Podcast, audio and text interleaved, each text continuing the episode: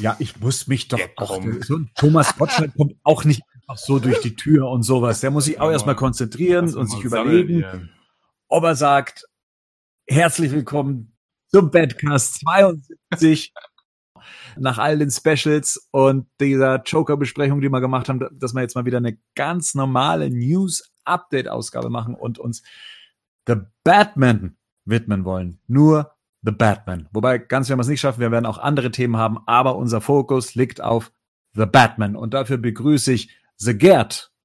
Grüß dich, Bernd. Sir Henning. Servus zusammen. Und The Burnt. Das bin ich. Echt? Ja, ja. The Burnt war übrigens mein, mein Spitzname in Ende der, Ende der 90er bis 2010. Mit Ö. So klingt's auch. Ja. 2010 sogar.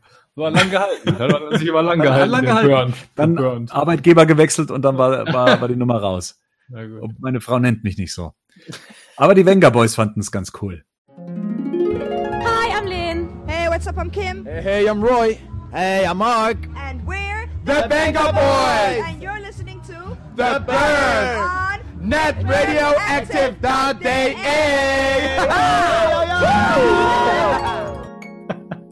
Boah, Alter, jetzt Ja. wird's hier höher. So, aber wer nicht hier ist, das ist Rico. Äh, der steht wahrscheinlich noch für Star Wars Karten an. Wobei, der hat sie bestimmt schon. Habt ihr schon Star Wars Karten? Jawohl. Nein. Ja, Henning, das wundert, das, das wundert mich gar nicht. Was, Henning, du kriegst ja nichts auf die Reihe. Joker hast du wahrscheinlich Ja. auch noch nicht gesehen, oder? Nee, habe ich auch noch nicht gesehen. Nee, habe ich noch nicht gesehen. Schaffe ich wahrscheinlich auch erst übernächste Woche. Kino und ich ist gerade ein bisschen schwierig. Aber du bist ja mit vielen Leuten in Kontakt. Kriegst du da was mit? Weil ich muss sagen, Joker ist tatsächlich so in meinem, in meinem Umfeld, wenn ich so in der Arbeit den Leuten beim Reden zuhöre, was sie am Wochenende gemacht haben, dann fällt da schon mal, boah, hast du den, hast du den Joker-Film schon gesehen? Das ist gerade so das Ding. Ich wurde jetzt tatsächlich von zwei, drei Leuten gefragt, die ihn aber selber noch nicht gesehen haben und die eher von mir ein Fazit dazu haben wollten. Ähm, ansonsten, ähm, in meinem Arbeitsumfeld ist das, glaube ich, eher nicht so das Thema. Tatsächlich. Das ist, äh, da ist die, das ist nicht die Zielgruppe. Gerd, bei dir? Äh, in meinem Arbeitsumfeld als Selbstständiger in der Medienbranche ist der Joker tatsächlich kein Thema mehr, weil da ist im Moment äh, Parasite äh, der heiße Scheiß. Ja, den hast du ja schon gesehen. Äh, Ganz, ganz kurzer Abriss. Um was geht's denn in dem Film? Ich habe noch gar nichts von dem gehört. Außer, dass du gut fandst. Ja, das kann man auch nicht beschreiben. Das ist ein ganz wilder Genremix. Es ist ganz einfach. Es ist Handel von einer armen Familie, wo einer durch Zufall einen Job bei einer reichen Familie bekommt und der dann seine Familie komplett bei der reichen Familie unterbringt. Mehr will ich auch nicht verraten, muss man gesehen haben. Das ist ein ganz wilder Genremix aus Komödie, schwarzer Komödie, Thriller. Es gibt Horrorfilmelemente. Und das fängt an und man ist ab der ersten Minute in diesem Film gefangen. Der, die Figuren, man, man ist einfach da drin und nach 132 Minuten sitzt man da und denkt nur, oh mein Gott, was habe ich da gerade gesehen? Und dann Mhm. muss man das nochmal gucken. Und ich habe das tatsächlich inzwischen schon dreimal gesehen, ja. Und es ist ein, Mhm. also Joker war schon, ist ein super Film, gar keine Frage. Äh, aber der beste Film des Jahres ist für mich jetzt tatsächlich Parasite. Und Parasite ist einer dieser Filme, wo ich dann sagen muss, weißt du, die hast du so alle zehn Jahre mal. So, so ähnlich wie Pulp Fiction. Das ist so ein Film, der kommt raus, du siehst du, da denkst du, wow, weil dieser Film, der wird das Kino verändern. Parasite wird das Kino verändern.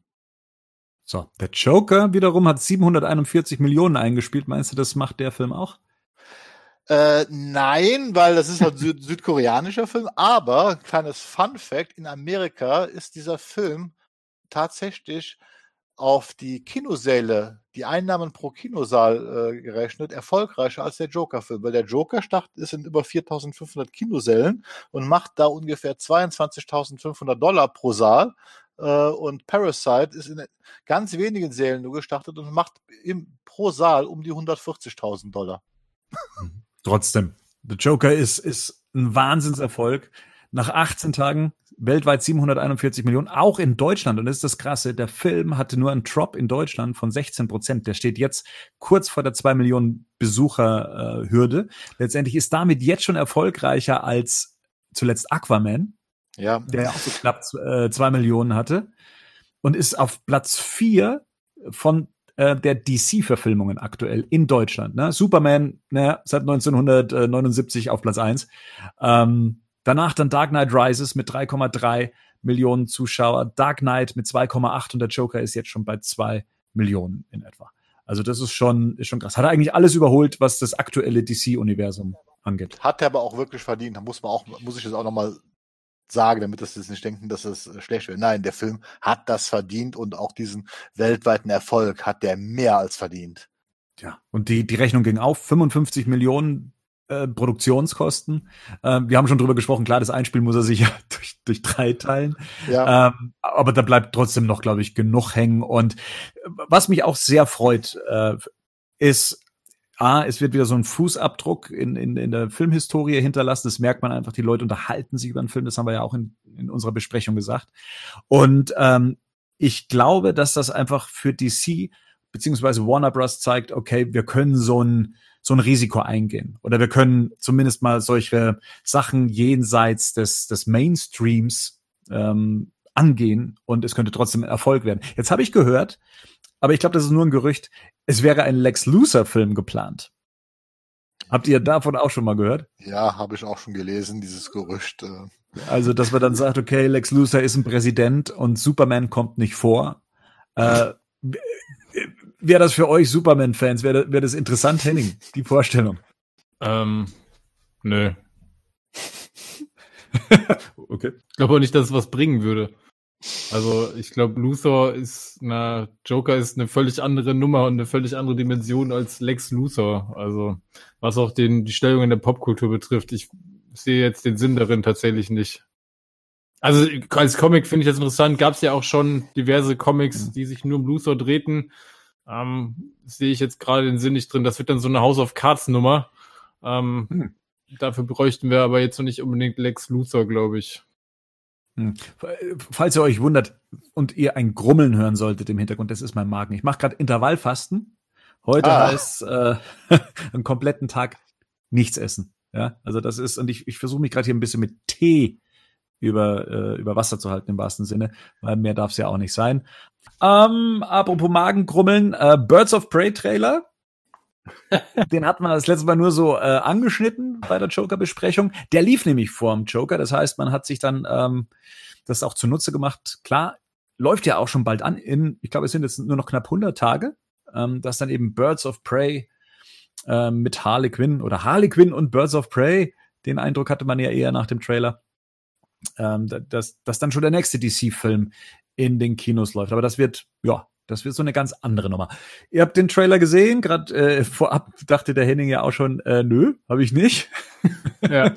Äh, scheint, scheint wenig hängen geblieben zu sein. Das bezog sich tatsächlich eher darauf, was du gerade gesagt hast. Hättest du jetzt gesagt, hast du den neuen Harley Quinn Trailer gesehen, hätte ich sofort gesagt, ja, habe ich gesehen. Aber Birds ja. of Prey musste ich kurz überlegen, habe ich einen Birds of Prey Trailer gesehen? Nee, habe ich nicht. Ich habe ich hab einen Harley Quinn Trailer gesehen. Für mich ist gerade irgendwie so, das ist für mich der Solo-Film von Harley Quinn. Ich sehe da noch nicht die Birds of Prey, aber ja, ich habe den aber gesehen, ja. Mhm. Den Trailer. Gut, marketingtechnisch macht's macht's natürlich Sinn, sich auf Harley ja. Quinn zu, zu stützen. Ne? Äh, aber klar, das, das, die Mogelpackung, äh, die riecht man halt auch. Gerd, was war denn dein Eindruck von dem Trailer? Also ich habe versucht, versuche den immer im Moment zu verdrängen irgendwie. Äh, äh, das war mir zu bunt, äh, zu abgedreht, äh, zu merkwürdig. Ähm, das hat für mich überhaupt nichts mit Birds of Prey, mit dem Comic zu tun, weil ich erkenne da keine Birds of Prey, weil die keine der Figuren auch nur ansatzweise ein Kostüm anhat. Ja, die einzige Person, die ich erkenne, ist halt Harley Quinn. Äh, ja, und dann muss ich damit fertig werden, dass Ewan McGregor angeblich Black Mask ist. Und der sieht so scheiße aus in dem Trailer. Nee, nee ist überhaupt nicht, also überhaupt nicht mein Ding. Und es erinnert mich fatal irgendwie an Suicide Squad 2, ne? Also von, von der ganzen Machart her. Mhm. Also mich erinnert es an Suicide Squad 1. Also ja, so genau. ja, genau. Ne? Eine ähnliche Ästhetik letztendlich. Ich, ich, ja. ich bin da nicht ganz so negativ. Ich bin schon weiterhin neugierig, was das am Schluss werden soll. Mhm. Tatsächlich ist es, ist es ein klassischer Trailer, finde ich, der vieles offen lässt. Vielleicht auch ein bisschen zu viel offen, weil man nicht so einen Grund geliefert bekommt, warum soll ich es angucken, außer eben, ne, das hat er eben als Argument Harley Quinn. Und äh, Ewan McGregor, meine Frau, ist sofort aufgefallen, da spielt Ewan McGregor mit, weil nämlich auch gleichzeitig davor der Trailer lief zu äh, Red Rum, also der, der Shining-Neuverfilmung. Ja. Und da spielt Ewan McGregor auch die Hauptrolle. Und im nächsten Trailer war dann Ewan McGregor auch zu sehen. Jetzt sag bloß nicht, es ist keine Shining neue Verfilmung. Nein, das ist die Fortsetzung von The Shining. Ah. Dr. Sleep Okay. ist die Fortsetzung von The Shining. Ach, Dr. Gut. Sleep heißt der auf Deutsch, ne? Hm. Ja, Dr. Sleep, genau wie der Roman von Stephen King. Auf Deutsch. Auf Deutsch. Ja. Okay. Ja. Ja. Ähm, also, wie gesagt, ich, ich, ich, ich werde natürlich angucken. ja, ich auch. Im Kino. Aber so, ja. Ja, Ich glaube, das ist, doch, den würde ich schon im Kino gucken wollen. Ja, doch. Also, ich meine, ich spiele in Gotham City. Ich bin einfach viel zu neugierig, inwieweit ähm, das Batman-Universum da drin überhaupt noch vorkommt. Und Und welches Batman-Universum? ja, genau. Ja, Gab genau. immer die Gerüchte, Batman wäre seit zwei Jahren nicht mehr gesehen worden. Mhm. Das stimmt irgendwie ja auch. Zeitlich Ähm, kommt das hin, ja. nee, Ja. ja. Ähm, Schon länger nicht. ja. Und wie sie das dann alles hinbiegen und wie sich das auch alles einordnet in, in dieses neue DC-Universum, was ja noch nicht definiert ist. Und von dem her finde ich es schon spannend und möchte es dann auch dementsprechend sehen. Und ja, ich mag Margot Robbie. Ich bin mir zwar inzwischen nicht mehr so ganz sicher, ob ich sie als Harley Quinn sehen möchte. Ehrlich gesagt, so ein bisschen, weiß ich nicht, ob, sich das so ein bisschen abgenutzt hat bei mir. Ähm, aber ich, ja, mal gucken. Wie, Das ist eigentlich interessant, ne? Sich abgenutzt Mhm. durch einen Film. ja. Ja, ha- Hammer. Ne? Ja, das ist schon krass. Also da merkt man, da merkt man vielleicht schon, wie die überrepräsentiert, die tatsächlich über, äh, über den Film hinaus ist, als in der, in der Rolle. Weil ich meine, das ist ja tatsächlich nur ein einziger Film bisher, über den Ja, wir jetzt sprechen. Ja, und das ist das Blöde ist, äh, wenn man sich dann versucht, äh, Suicide Squad nochmal anzugucken, äh, fällt sie auch pen- penetrant auf, ne, weil der Film tatsächlich schon auf sie fokussiert ist. Ja, aber ich glaube, ich meinte tatsächlich auch eher, wie sie danach in der Rolle einfach anscheinend ja, Ja. auch präsent ist im Kopf. Das ist ja auch schon mal erstmal eine Leistung, ne? Das, Hm. auch wenn das dann hier und da vielleicht sogar schon fast ins Gegenteil. Ich habe halt das Problem, dass ich noch nie ein großer Harley Quinn-Fan war. Ne? Deswegen ist mir das alles so ein bisschen, äh, äh, wie gesagt, das hatten wir ja schon bei der Animated Series Besprechung, wo, wo, was ist die Ja. Figur, mit der ich am wenigsten anfange. Es ist halt Harley Quinn, mit der kann ich einfach, das ist für mich halt nur ein weiblicher Joker in Anführungsstrichen und sonst gar nichts. Und da bin ich einfach so, ja, ich gucke mir den Film an, ich werde mir den wahrscheinlich auch im Kino angucken. Äh, Was heißt wahrscheinlich? Ich werde mir den Film im Kino angucken. Ich bin auch mal gespannt, vielleicht überrascht er mich. Vielleicht ist er ja so abgedreht und verrückt, äh, dass man dann sagen kann, dass, dass er auf jeden Fall schwer unterhaltsam äh, sein wird. Das äh, wissen wir also nicht. Aber mich stört halt trotzdem so ein bisschen halt, wenn ich dann im Trailer halt eine Huntress sehe, die sieht halt nicht aus wie Huntress. Ne? So, und das ist dann wieder, wo ich so denke, hm, nee, ich mir ist nicht mal aufgefallen, dass sie da drin vorkommt. doch, sie, doch, sie kommt drin vor. Ja, okay. Aber siehst du, ich glaube, ich glaube, ich bin da, mir ist das, ich muss tatsächlich an der Stelle sagen, auch als Batman-Fan, das ist so ein Projekt, was mir relativ egal ist. Also ich gehe da so völlig unvoreingenommen dran. Ich hatte den Trailer jetzt auch tatsächlich, muss, muss ähm, gestehen, ich habe den heute das erste Mal geguckt. Ähm, in Vorbereitung jetzt auf unsere, auf unsere Aufnahme. Und ich hatte nur im Kopf, dass äh, unser ganzes Team, die irgendwie irgendwie, bis auf Bernd, alle anderen fanden den irgendwie ein bisschen komisch. ähm, und so bin ich auch angegangen. Und ich muss ganz ehrlich sagen, so schlimm fand ich den Trailer gar nicht. Also, Hm. Der erzählt jetzt nicht viel. Das finde ich tatsächlich mal angenehm, dass ich nicht das Gefühl habe, mir wird ein ganzer Film schon erzählt. Ich habe eigentlich keine Ahnung, worum es da geht und ich kann das auch alles noch nicht so richtig einordnen. Ähm, und ich fand, dass der aber von der Optik her, der hatte so eine illustre Mischung zwischen überdreht und gleichzeitig wirkte der optisch und von der Inszenierung so ein bisschen wie so ein geerdeter Gangsterfilm zwischendurch, was ich dann wiederum als Mischung schon wieder interessant finde. Oh, die, Ja. Die Erdung habe ich also noch nicht entdeckt. Äh, Die musst du mir dann nochmal zeigen. Ja, mache ich bei Gelegenheit immer. Alles klar. Ja. Also ich muss sagen, ich hatte ein bisschen Schlimmeres erwartet, als ich den Trailer das erste Mal gesehen habe, weil wir haben ja schon so ein paar Videohäppchen gesehen, also Videohäppchen im wahrsten Sinne, dass das alles so ein bisschen nach Videoproduktion aussah. Und ich fand das jetzt in dem Trailer äh, nicht mehr. Ja, es ist alles natürlich mit einem eigenen Style versehen, aber es gibt dann so Szenen, die für mich dann wieder positiv rausspringen, wie zum Beispiel, da steht sie an so einem Schalter, ne, ähnlich wie der Terminator an so einem Schalter und sie ist da in so einer, sie hatte ihr Gesicht eingebunden in, in, in so einem Tuch und da ist sie ganz weiß geschminkt und das wiederum sieht ästhetisch so schön aus. Also ist für mich mitunter der schönste Shot aus diesem Trailer, dass ich gesagt habe, oh, so hätte ich gerne den ganzen Film. Ähm, es, es ist vielleicht auch, weil wir ein paar Szenen gesehen haben, die in so kleinen Sets spielen, also in so in so äh, nicht groß ausgestatteten Sets. Und das hinterlässt so ein bisschen wenig eindrucksvollen ähm, ästhetischen Look, finde ich. Aber trotzdem bin ich wie gesagt, der, gespannt. Also der perfekte Film für Grafikdesigner, sei ehrlich, gib's zu. Ja, vielleicht. Äh, nee, vielleicht auch nicht. Also ich weiß es nicht. Aber ich, wie gesagt, trotzdem ein bisschen, schon ein bisschen gespannt. Und ich glaube, wovon man sich lösen muss, ist, ähm, dass es, glaube ich, kein Birds of Prey-Film ist. Also auch was die Birds of Prey Comics angeht, sondern eher, wenn man die Harley Quinn Comics gelesen hat. Also wenn sie da gerade äh, mit, mit äh, Poison Ivy unterwegs ist und sowas. Das sind recht abgedrehte Geschichten, die so mehr oder weniger im Kopf von Harley stattfinden. Und ich glaube, dass das mehr zutrifft, als wenn wir sagen, es ist ein, es ist ein Birds of Prey Film, ohne den Film jetzt gesehen zu haben. Aber was ich da sehe anhand der Bilder und an dem, wie es mir ja. erzählt wird aus der Sicht von Harley Quinn, ist es mehr so ein Harley Quinn, so eine Harley Quinn Story. Und ist genau. okay. Harley Quinn Ensemble-Film, würde ich jetzt sagen. Ne? Ja. Gut. Das, bin mal gespannt, was die Fans der Birds of Prey dazu sagen dann, wenn der Film draußen ist. Aber das können wir ja machen, wenn wir den Film dann besprochen haben, wenn wir ihn, wenn wir ihn, oder wenn wir ihn besprechen, wenn wir ihn geguckt haben. Korrekt. So, was wir aber, äh, worüber wir schon länger nicht mehr gesprochen haben, ist The Batman, weil da gab es auch lange Zeit nichts zu sprechen. Und äh, ja, komisch, äh, kaum äh, schlägt der Joker ein wie eine Bombe. Ja, kann man auch mal da in dem Fahrwasser dann auch mal so ein paar Sachen raushauen. Ja, und äh, das nutzen auch wir, um dann zu sagen, so, was ist denn jetzt gerade hier Sache? The Batman. Ähm, fangen wir mal mit dem Story-Gerücht an. Keine Angst, das ist kein großer Spoiler. Das ist einfach nur, sagen wir mal, so eine Outline, die mal irgendwo aufgetaucht ist. Und zwar, äh, dass in Gotham City eine große Verschwörung im Gange sein soll und einige Schurken äh, aus Batmans bekannter Rogue Gallery die Verdächtigen wären. Der dunkle Ritter soll demnach sehr merkwürdige Mordfälle untersuchen und seine Ermittlungen in der Stadt führen ihn im Verlauf des Films zu sechs Superschurken, äh, zu sechs Stück an der Zahl also an zu sechs Superschurken, die ihn mit jedem Hinweis zu einem weiteren Fiesling führen. Gibt es eigentlich einen Sex-Superschurken? Nee, aber vielleicht könnte man den mal finden. Ja. Hört sich gut an, auf jeden Fall. Moment, es gibt doch diesen Flash Gordon mit E. Da gibt es doch, glaube ich, auch den Sex-Superschurken drin. Okay. ähm, von den Schurken alles geguckt hat, ey.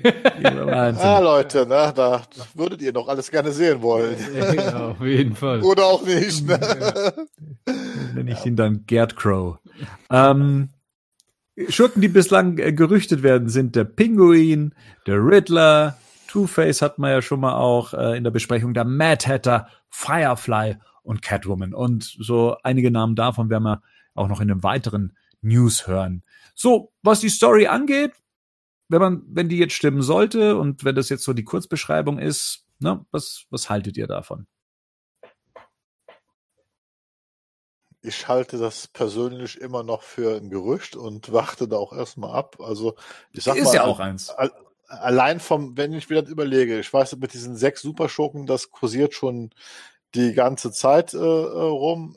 Ist, erstmal die Frage, wie man es macht. Wenn es jetzt so angedeutet wird, dass das also nur Stichwortgeber sind, ist es okay. Wenn das aber jetzt irgendwie so im Stil ist, wie man es schon immer versucht hat, dann würde ich sagen, dann wäre dieser Film etwas überfrachtet. Vor allen Dingen habe ich so den Eindruck, dass der Film, wenn er so die Story angehen würde, quasi damit spielt, dass der Zuschauer all diese Figuren kennt, weil ich nicht wüsste, wie man ansonsten äh, da noch Story Arcs für jeden einzelnen Schurken reinbringen kann, äh, äh, um das halbwegs äh, sinnvoll abzuschließen. Deswegen, pff, ich habe immer noch den Eindruck, also wie ich das das erste Mal gelesen habe, das hört, hört sich für mich so an, so, hm, ja, das könnte eine eventuelle Fortsetzung zu, zu, Arkham, zu, zu den Arkham Games sein. Äh, und das ist so Fan-Wunschdenken, die ich aber so glaube ich, nicht äh, für möglich halte, dass man sie so fürs Kino realisieren könnte.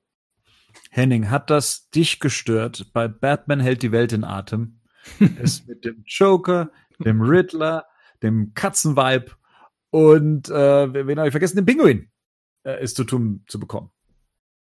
Bei Batman hält die Welt in Atem hat es mich nicht gestört. bei, bei, einem, bei einem ernsthaft angelegten Batman-Film bin ich mir da nicht so sicher, ob mich das ähm, da stören würde, ob mich das dann nicht stören würde. Ähm, ja, ich sehe es ähnlich wie Gerd. Ich muss sagen, das kommt sicher darauf an, wie das angelegt ist. Ähm, die Namen, die da jetzt kursieren, ich stelle es mir tatsächlich so ein bisschen schwierig vor, wie ich eine Figuren wie Mad Hatter und Firefly ähm, so ein bisschen nebenbei einführen will. Also wenn dann ist eher so, wird es eher so Easter Egg mäßig, dass da eine Figur vorkommt. Ich meine, wir werden ja wahrscheinlich keine klassische Origin Story sehen. Das heißt, letztendlich gehört so ein bisschen wahrscheinlich zum Worldbuilding auch dazu, dass es einige Figuren einfach schon gibt. Da kann mhm. ich mir diverse Sachen vorstellen. Ich meine, Two-Face könnte ich auch als Harvey Dent irgendwie einführen und vielleicht ist er ja sogar noch Staatsanwalt und äh, vielleicht ist es erstmal so ein Detail, was zu dem Universum gehört.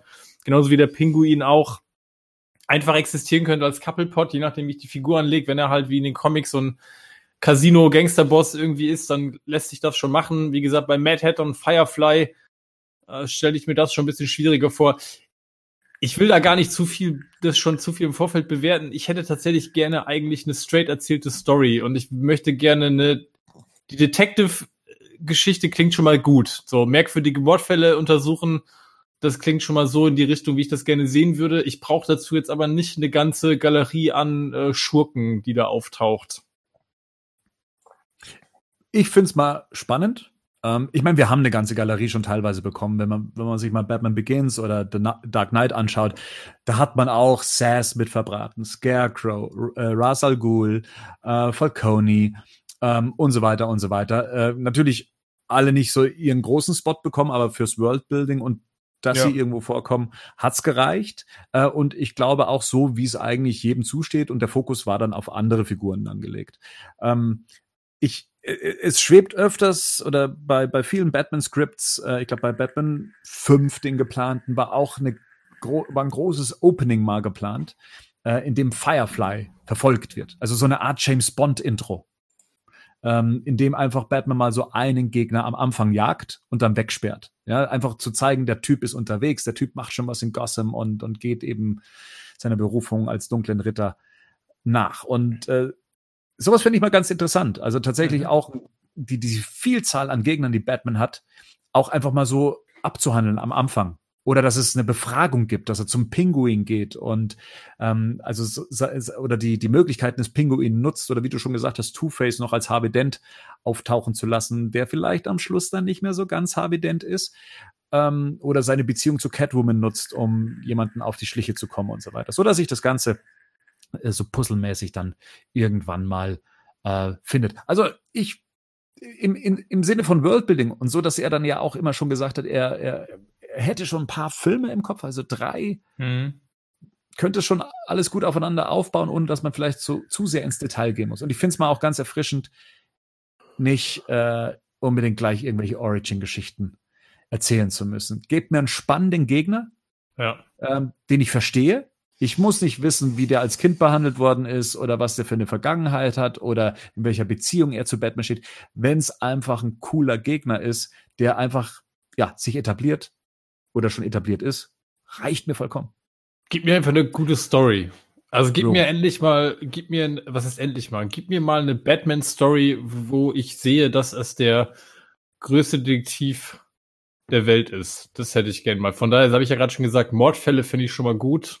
Ähm, wenn es dann noch vernünftig ausgearbeitet ist und irgendwie noch nette Twists bereithält, dann äh, bin ich zu ganz vielem bereit, das anzunehmen. Ich habe da tatsächlich aber an der Stelle muss ich nochmal sagen, ich habe da tatsächlich aber auch volles Vertrauen in Matt Reeves. Ich, äh, für mich ist das sowas, wo ich echt gerade sehr beruhigt bin, was das ganze Projekt betrifft. Cool. Wenn es um die Story geht, hat er sich ja auch noch ein bisschen Unterstützung geholt, wie sich jetzt herausgestellt hat, beziehungsweise jemand hat sich gemeldet. Ich weiß gar nicht, ob es Matt Reeves selber geliked und, oder äh, bestätigt hat. Ähm, Madsen Tomlin hat sich gemeldet. Äh, den kennt man so gut wie gar nicht, weil der auch gar nicht viel gemacht hat. Der hat bislang nur eigene Filmchen inszeniert und geschrieben und äh, mehr oder weniger alles gemacht und darf halt jetzt gerade eben für Netflix an einem äh, Science-Fiction-Projekt mit äh, Joseph Gordon-Levitt und Jamie Foxx arbeiten. Das ist so mehr oder weniger das Größte, was er in seiner Vita stehen hat. Ähm, ja, bevor es dann jetzt äh, zu The Batman kommt. Ähm, Gerd, wie kannst du dir vorstellen, dass da jemand hinzugezogen wird zu so einem Projekt, der in, in dieser Richtung bislang noch nie was gemacht hat, auch nicht in dieser Größenordnung? Äh, Warner will den Film ja unbedingt rausbringen 2021. Ne? Und äh, eigentlich äh, sollte ja ursprünglich schon letztes Jahr angefangen werden, Ende letzten Jahres angefangen werden zu drehen. Wir sind also jetzt schon wieder mit einem Jahr Verzögerung. Ich vermute mal, dass er auch aus diesem Grund sich halt schon jemanden dann Anfang des Jahres wahrscheinlich dazugeholt hat, einfach äh, damit die zeitlich hinkommen werden. Ne? Damit die, die müssen im Januar ein Shooting-Skript haben. So oder so. Mhm. Aber Henning, hättest du eine Idee, warum sich gerade, wie gesagt, so ein unbeschriebenes Blatt, Autorenwitz, sich dann eben anbietet für einen Batman-Film? Nee, habe ich keine Idee. Ich weiß auch, kenne auch keins von den Projekten, die er irgendwie vorher gemacht hat. Mhm. Ähm, ich habe jetzt aber bei IMDb gerade geguckt. Nee, das ist nix. Das sagt, nichts. das sagt mir alles gar nichts. Ähm, von daher wird man wahrscheinlich irgendwann mal erfahren, wie da, wie da die persönliche Connection zustande gekommen ist. Also da gehe ich mal sicher von aus, dass wir das irgendwann erfahren werden. Aber ich glaube, er hat seinen Twitter-Post ja auch in der Vergangenheitsform gepostet, ähm, wenn ich das richtig im Kopf habe. Dass er mhm. da schreibt, das war eine äh, äh, lebensverändernde Erfahrung. Ähm, das klang ja mehr oder weniger wie so eine Danksagung. Ja, sofern nicht gekündigt wurde, ja. Ja, genau. mal gucken, wie die, wie die jetzt zusammengekommen sind. Aber bisher weiß man da einfach auch nichts drüber, ne? Wirklich gar nichts. Der kam ja tatsächlich aus dem, aus dem Nichts, der Post. Äh, der mhm. Interessant äh, ist ja, dass sein Post zu dem Moment kam, als äh, die neue Catwoman-Darstellerin, über die wir später noch sprechen werden, ähm, veröffentlicht und bekannt gegeben äh, wurde. Äh, vielleicht hängt es da zusammen. Vielleicht hat er ihren Part geschrieben. Ja, könnte sein. Könnte sein. Ne? Könnte sein. Ja. Ist also, äh, das ist ja so, so eine Sache, wie, wie dieses, äh, wie man sich dieses Schreiben aufteilt und so weiter. Das ist, das ist ja heute Autoren, Drehbuch schreiben, äh, hört sich ja immer so einfach an, aber heute, wenn man mehrere Autoren hat, hat man, hat, hat man ja oft so, einer schreibt eigentlich nur ich sag mal, Szenenbeschreibungen und anderer kommt dazu und, und, schreibt dann halt Dialoge für diese Szenen und wiederum jemand ja, anders, genau. der macht und, und wieder, der macht tatsächlich dann also so Charakterisierungen und so weiter. Das könnte natürlich sehr, sehr gut möglich sein. Vielleicht gibt es auch noch einen weiteren Autor, von dem wir noch nichts wissen, äh, der halt an der Ausarbeitung der Charaktere erstmal mitgearbeitet hat. Was ich mal denke, ist, auch weil es in Bezug kommt äh, mit dieser Meldung mit Zoe Kravitz, ich glaube, dass die Rolle von Catwoman in diesem Film sehr groß sein wird. Weil auch dieses, äh, äh, dass Matt Reeves sie dann auch äh, begrüßt hat und so weiter, das, das wurde so groß angekündigt und ich denke mal, dass, dass das so die Bedeutung ist, dass ihre Rolle entsprechend groß neben der von Robert Pattinson sein wird.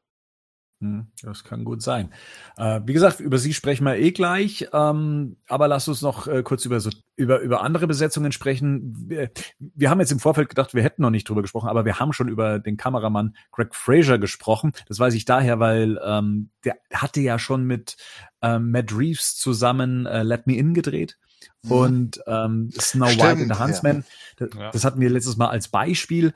Ähm, warum es uns jetzt gerade nicht so präsent war, war, dass er ja auch ähm, für Rogue One und ähm, The Mandalorian, also die aktuelle Star Wars TV-Serie, der Kameramann ist und auch bei äh, Dune die Kamera führen wird. Um, ähm, aber mit, mit Reeves hat er nur Let Me In zusammen gemacht, oder? Ja. ja. Und ich glaube, genau. das haben wir damals auch schon so als die einzige Verbindung ähm, mhm schon hergestellt. Und aber eine Verbindung, die es wiederum andersrum gibt, das ist, wenn wir dann zu der Meldung kommen, wer denn den Score machen wird. Und es war zu erwarten, dass äh, äh, Michael Giacchino ähm, den Score machen wird, der ja eben auch für Rogue One einen Star Wars ähm, Soundtrack komponieren durfte in Windeseile. Ja. Also der gilt ja immer so als ähm, ja, als so ein Riesentalent. Ne? Also ähm, ich kenne ihn seit Lost, dass er diese emotionale dim, dim, dim, din, din, din, din, din, din mhm. Geschichte geschrieben hat. Da hat er wirklich einen Stein bei mir im Brett. Und ähm, ja, viele bewundern den. Ähm, was kann man denn noch über ihn sagen? Also an, an großen Soundtracks, wo man sagt, ja, das äh, stellt ihn auf eine Position mit, sagen wir mal, ja, Williams, Zimmer, Elfman. Boah, das sind aber auch schon, nee, schon steile, steile Stufen. Also, ne? Also da, naja, wenn man seine Vita liest, ne? Star Trek, Jurassic World, Spider-Man Homecoming. Ja, der hat schon viel ähm, gemacht. Oh, keine Frage. Ja. Der hat da noch ein paar Pixar-Sachen gemacht, glaube ich, ne? Die hat er mhm. auch noch gemacht. Also Cars, glaube ich, einer von denen auf jeden Fall. Die Unglaublichen zwei. Ja, Sumania. Ja. Genau, und alles steht Kopf, genau, den meinte ich gerade noch, genau, der ist auch noch Ratatouille, sehe ich gerade. Hat relativ viel für Pixar gemacht. Mhm. Und den ersten Unglaublichen auch. Richtiger ja. Pixar-Mann. Der gute. Pixar-Mann. Richtiger Pixar-Mann. Oben hat er auch gemacht. Also Freunde, ja, der hat ja fast alles von Pixar gemacht. ja. Mission Impossible, äh, ja. Phantomprotokoll. Und Star Trek, ähm, ne? Die neuen Star Trek-Filme äh, hat er auch vertont. Ja. Und Super 8 und da sind wir wieder bei Matt Reeves, äh, mit, auch mit, mit Let Me In. War er mit dabei? Planet, Planet ähm, Affen, John Carter, ja, hat, ist schon. Hat relativ viel mit, also Star Trek und Super 8 so mit J.J. Abrams auf jeden Fall, ne? Der dritte mhm. Mission Impossible auch. Da scheint es ja auf jeden Fall mit ja. Lost dann spätestens noch die Connection zu geben. Yep. Fringe. Ja. Mhm. Also da, ja. Ja, der ist schon nicht schlecht. Schon, hat schon, die Vita ist schon gut. Ob er jetzt, ob er ein, mit Zimmer ist, weiß ich nicht, aber hat schon ein paar gute Sachen gemacht. Und die Affenfilme natürlich hat er vertont, ne? Ja. Zumindest die letzten mhm. beiden, also die beiden Reeves-Filme. Ja. Ich muss tatsächlich jetzt aber auch fairerweise sagen, dass bei keinem der Filme mir jetzt gerade spontan der Soundtrack mhm. jetzt sofort irgendwie im Ohr klingt oder ich das, jetzt sagen würde, das war jetzt so, so krass, dass mir das so im Gedächtnis geblieben ist, wobei ich das jetzt nicht unbedingt, äh, das kann auch bei mir daran liegen, dass äh, ich die letzten Jahre so ein bisschen Soundtrack auch aus dem Blick verloren oder aus dem Ohr verloren habe. Nö, nö, das wollte ich nämlich gerade auch anmerken und das ist vielleicht auch äh, auf Bernds Frage hin und so weiter. Äh, ja, dem seine Vita ist wirklich echt beeindruckend. Das ist, äh, steht gar nicht zur Debatte und so weiter. Die Frage ist aber, ob er ein, ein Score von ihm zu Hause auf CD stehen hat. Und ich habe keinen von ihm hier stehen. Das heißt also, ich finde seine Musik zwar gut, wenn ich die Filme so ansehe, aber sie hat mich nie dazu verleitet, mir einen Soundtrack zu kaufen. Was ja jetzt zum Beispiel ja, beim Joker hab... passiert. Ne? Also passiert ja. ist, wo ich mir den, den, Soundtrack gekauft habe, ja. Also Lost habe ich zu Hause ähm, und den Rogue One habe ich tatsächlich auch zu Hause. Und wie gesagt, mit, mit Lost hat er, hat er einen Stein bei mir im Brett. Ähm, ich, ich sehe gerade, dass er auch viele Marvel-Filme gemacht hat, ne? Hier ja, Doctor Strange, ja, mhm. Doctor Strange Homecoming auf jeden Fall, ja. Jupiter Ascending. Aber ich meine, Soundtrack-technisch ist das ja eh heutzutage ein Problem. Hat man ja, glaube ich, schon mal thematisch, ne? So, so richtig klassische Tracks, wie wir sie aus den 80ern, 90ern oder ja. den Anfang der 2000er kennen, das gibt's ja so auch nicht mehr. Da tut sich ein Soundtrack eh schwer, äh, mehr als nur ein Teppich zu sein. Ja, und sich abzuheben. Ich glaube, das ist heutzutage tatsächlich schwierig. Ne? Gerade wenn der Film sich jetzt im Zweifelsfall auch jetzt nicht äh, deutlich von irgendwie abhebt. Also das sind zwar alles gute Filme, aber da sind jetzt, ich, ich würde, würde jetzt sagen, ich weiß nicht, ob ich den äh, Planet of the Apes äh, Soundtrack erkennen würde, wenn der laufen würde. Also nee, würde ich auch nicht erkennen. Ich glaube nicht, dass ich jetzt sagen würde, wenn der laufen würde, ah ja klar, das ist hier aus dem und dem Film. Und das gibt bei relativ vielen dieser Filme gerade tatsächlich so. Also am ersten würde ich tatsächlich noch die Unglaublichen erkennen. Äh, weil mhm. der, weil, mhm. weil der, der Score, der ist tatsächlich hier, weil der so einen James Bond Vibe ja, hat. Ja, der hat so einen 60er Jahre Einschlag, ja. ne, so ja. sehr, so klassisch James Bond, so sehr viel so Swing-Elemente mit drin. Ja, genau. Das stimmt schon. Der war, der war tatsächlich, äh, gerade bei dem Unglaublichen 2, du, als du es gerade sagtest, habe ich zwei, drei Szenen auch gerade vor Augen gehabt, mhm. wie der, wie die unterlegt waren.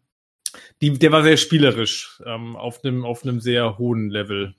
Äh, Aber der Rest hier, also hier zum Beispiel hier World Beyond, Tomorrowland habe ich gesehen, da kann ich mich noch nicht mal an die Musik erinnern, da kann ich mich nicht mal an den Film erinnern. So. Ja, das ist, wahrscheinlich, das ist wahrscheinlich eher das Problem, ja, genau. Na, also, Wobei ich jetzt auch sagen muss, dass die beiden Mission Impossible Filme und auch die Star Trek Filme mhm. ähm, war jetzt aber auch so, dass ich da die Musikuntermalung auf jeden Fall positiv in Erinnerung habe, wenngleich ich jetzt nicht sagen würde, dass ich jetzt, dass das jetzt einen hohen Wiedererkennungswert Beim hat. ersten Star Trek äh, weiß ich, dass er den Score geschrieben hat, aber was ist mir in Erinnerung geblieben? In dem Moment, wenn am Ende, wenn der Abspann kommt, wenn sie zum klassischen Fernsehthema äh, zu, ja, zu, genau. zu Star Trek, das ist der, der, der, das Stück, was mir im, im Kopf hängen geblieben ist. Das ist der Rest.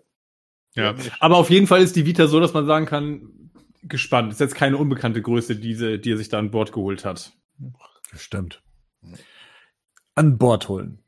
Jetzt können wir schon über so ein paar Besetzungsgeschichten sprechen. Fangen wir mal mit einer an, die noch nicht so hundertprozentig gesetzt ist, weil Matt Reeves hat noch nicht im Social Web drauf reagiert. Ähm, aber sie ist schon bei der IMDb gelistet und hat ja auch schon die Runde gemacht. Jeffrey Wright soll Commissioner Gordon sein.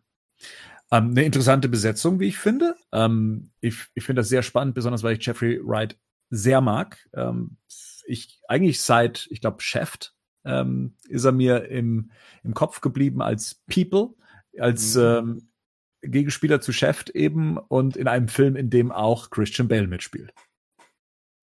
Ansonsten kennt man ihn noch so als äh, der neue Felix, Felix Leiter aus äh, James ja. Bond. Ja. Äh, ich glaube, ab Casino Royale, glaube ich, ne? Ist er, ist er da Ja, genau. Und äh, ja, zuletzt ähm, in, in diesem großen Serienevent äh, Westworld. Ja, da war er auch brillant. Ja. Der Und- ist eigentlich in all seinen Rollen brillant, muss man ganz ehrlich sagen. Und auch wenn, wenn, glaube ich, viele ihn in dieser Rolle nicht erwartet hätten für die Besetzung als Commissioner Gordon, muss ich sagen, ich freue mich drauf. Ich finde, er ist, Ja. also ich, ich kann es mir, ich kann es mir sogar richtig gut vorstellen. Ja, total. Das war bei mir Ja. auch so. Ich sehe den sofort. Also das ist sowas, wo ich, wo ich keine drei Sekunden irgendwie Zweifel daran habe, dass das funktioniert. Also das Ja, wird auf jeden Fall funktionieren. Vor allen Dingen, der hat unendlich viel Charisma. Das ist äh, Ja, äh, ja.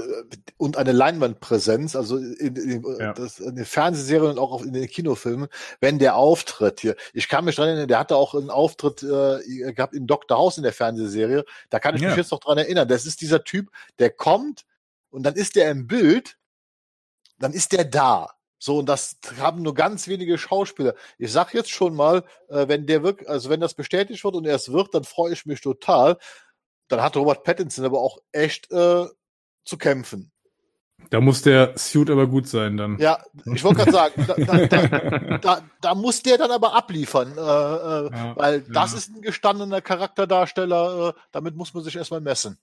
Ja, und was ich, was ich bei, was bei, was ich bei Wright äh, cool finde, dass der, der hat eine unglaublich große Bandbreite.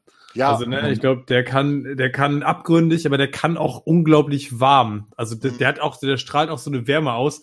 Ich finde den zum Beispiel auch immer extrem gut synchronisiert. Ich finde, der hat auch eine, der hat auch eine extrem coole Synchronstimme. Ja. Ähm, Das finde ich immer sehr, sehr passend. Also, das ist einfach ein guter Schauspieler, der da für mich tatsächlich ähm, super gut reinpassen würde. Ja. Würde mich tatsächlich auch darüber freuen, wenn der besetzt werden würde für Gordon. Ja. Was für Filme würdet ihr empfehlen? Also für die, die sich ähm, seiner Schauspielkunst überzeugen möchten? Ja, das heißt Filme, ich würde auf jeden Fall mal Serien Boardwalk, äh, äh, Walk Mhm. Empire, da spielt er eine größere Rolle. Äh, Westworld auf jeden Fall.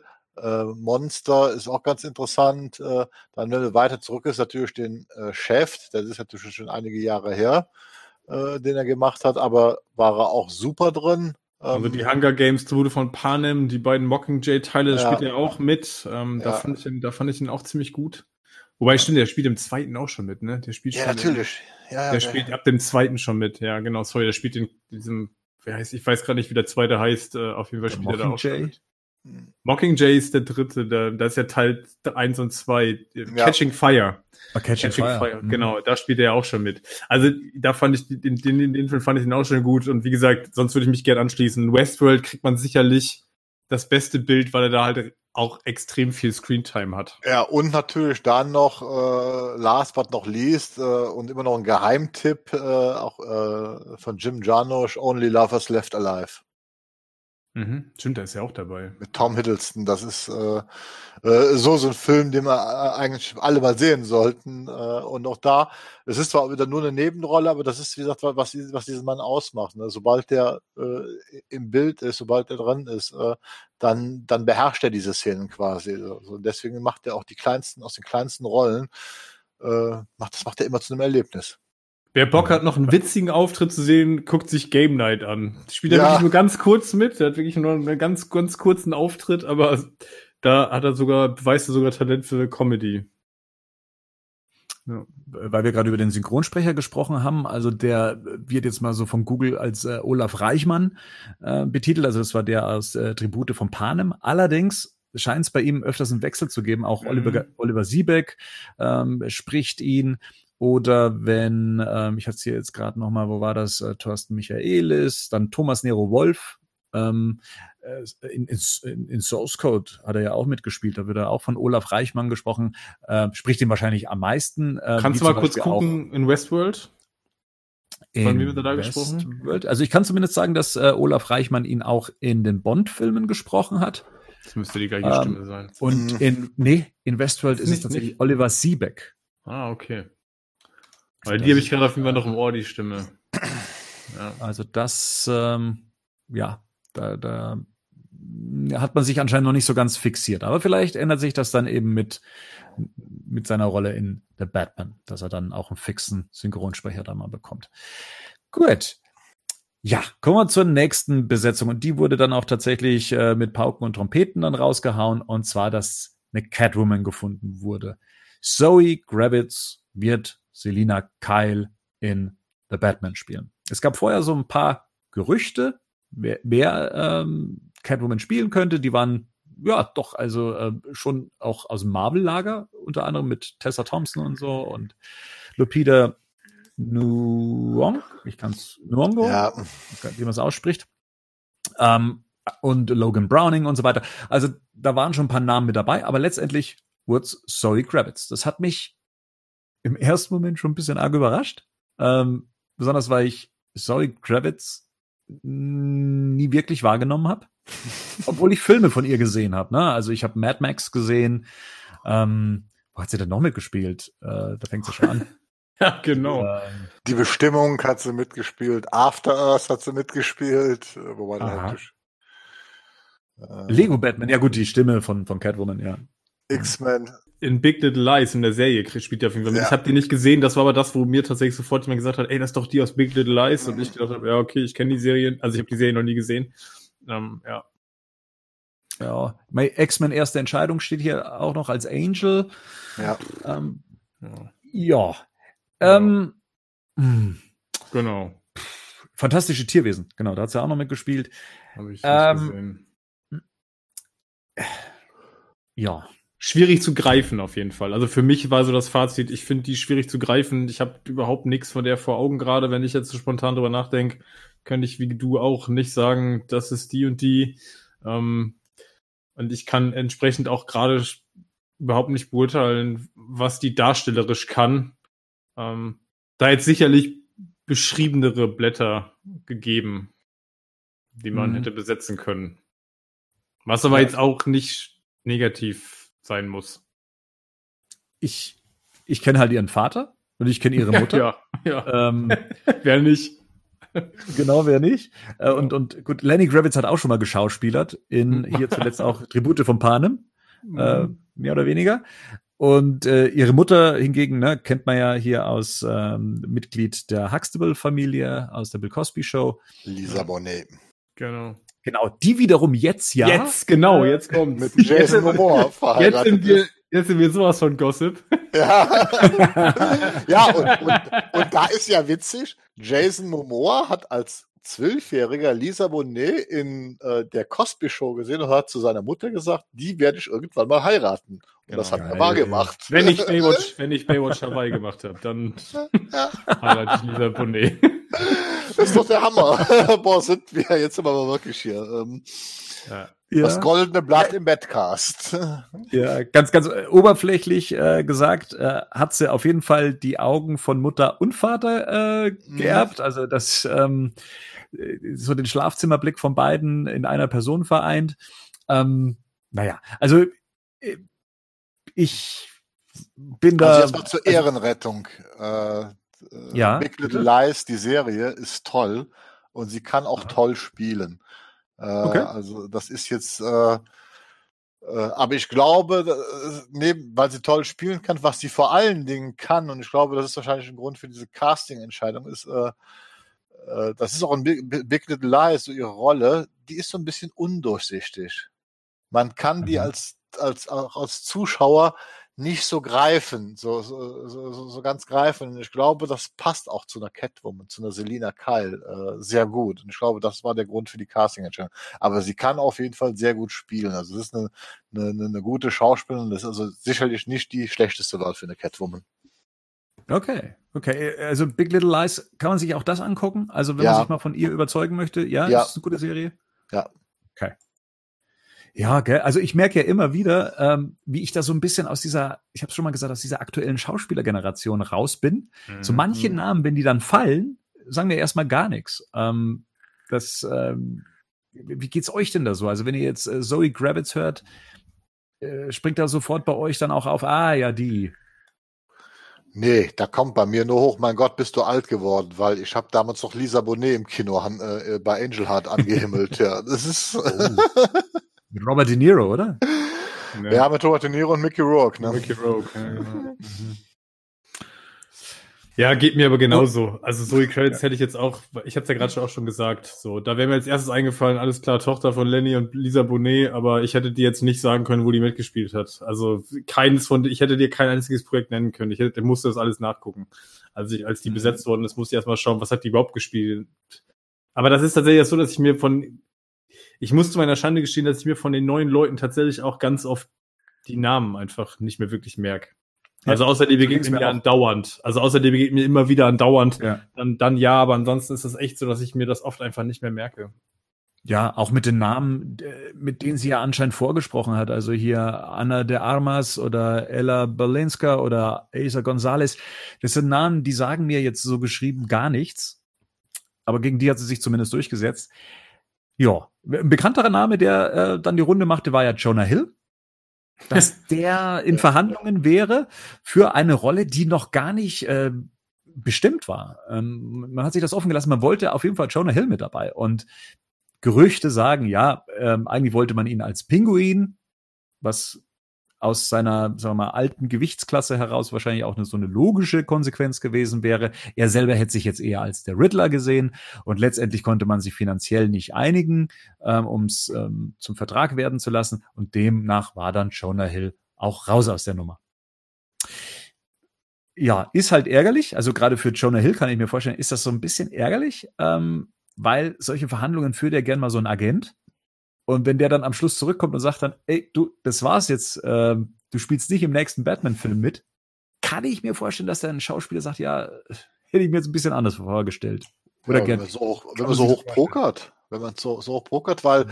weil, wenn das wirklich so stimmt, dass es wegen den Gagen nicht klappt ist, dann muss man sich auch mal wieder äh, so reinversetzen, dann merkt man einfach wieder, was für einen Stellenwert ein Batman-Film auch heute hat in Hollywood.